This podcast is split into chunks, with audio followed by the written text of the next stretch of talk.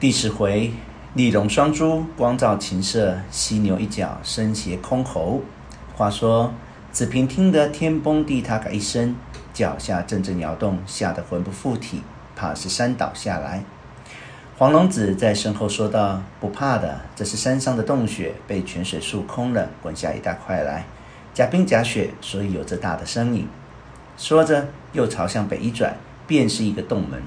这洞不过有两间房大，朝外半截窗台，上面安着窗户，其余三面俱展平雪白，顶是圆的，像城门洞的样子。洞里陈设甚简，有几张树根的坐具，却是七大八小的不匀，又都是磨得绢光。基案也全是古藤天生的，不方不圆，随势制成。东壁横了一张枯茶独睡榻子，设着裘枕。榻旁放了两三个黄竹箱子，想必是盛衣服食物的了。洞内并无灯烛，北墙上镶了两个低圆夜明珠，有八斗大小，光色发红，不甚光亮。地下铺着地毯，甚厚软，微觉有声。榻北立了一个曲尺形书架，放了许多书，都是草定，不曾切过书头的。双夜明珠中间挂了几件乐器。有两张瑟，两张琴，是认得的，还有些不认得的。余姑到的洞里，将竹台吹熄放在窗户台上，方才坐下。只听外面呜呜嘎七八声，接连又许多声，窗子却不震动。子平说道：“这山里怎样这么多的虎？”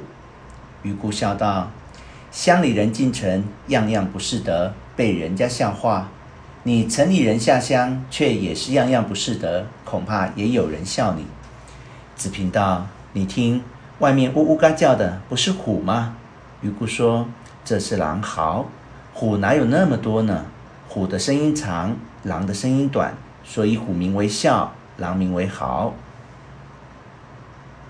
古人下字眼都是有斟酌的。”黄龙子移了两张小茶几，摘下一张琴，一张瑟来。余姑也移了三张凳子，让子平坐了一张，彼此调了一条弦，同黄龙子各坐了一张凳子。弦已调好，余姑与黄龙子商酌了两句，就弹起来了。初起不过轻佻慢替，声响幽柔；一段以后，散泛相错，其声清脆；两段以后，银柔渐多，那瑟之勾挑。夹缝中与琴之错柱相应，初听若弹琴鼓瑟各自为调，细听则如珠鸟一双，此唱彼和，问来答往。四五段以后，银柔渐少，杂以披拂，苍苍凉凉，磊磊落落，下至甚重，声韵繁新。六七八段渐已蔓延，愈转愈轻，其调愈异。子平本会弹十几调琴，所以听得入扣。因为瑟是未曾听过，格外留神。哪知瑟的妙用也在左手。看他右手发声之后，那左手进退柔颤，其余音也就随着依依靡靡，真是闻所未闻。初听还在算计他的指法掉头，继而变耳中有音，目中无指。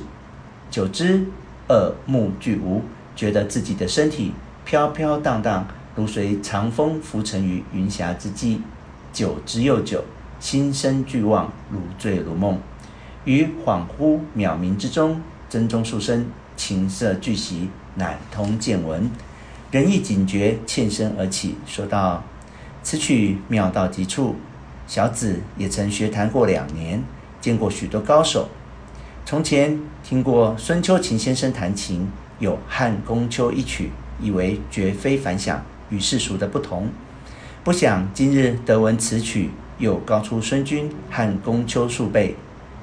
请教叫什么曲名？有谱没有？余姑道：此曲名叫《海水天风之曲》，是从来没有谱的。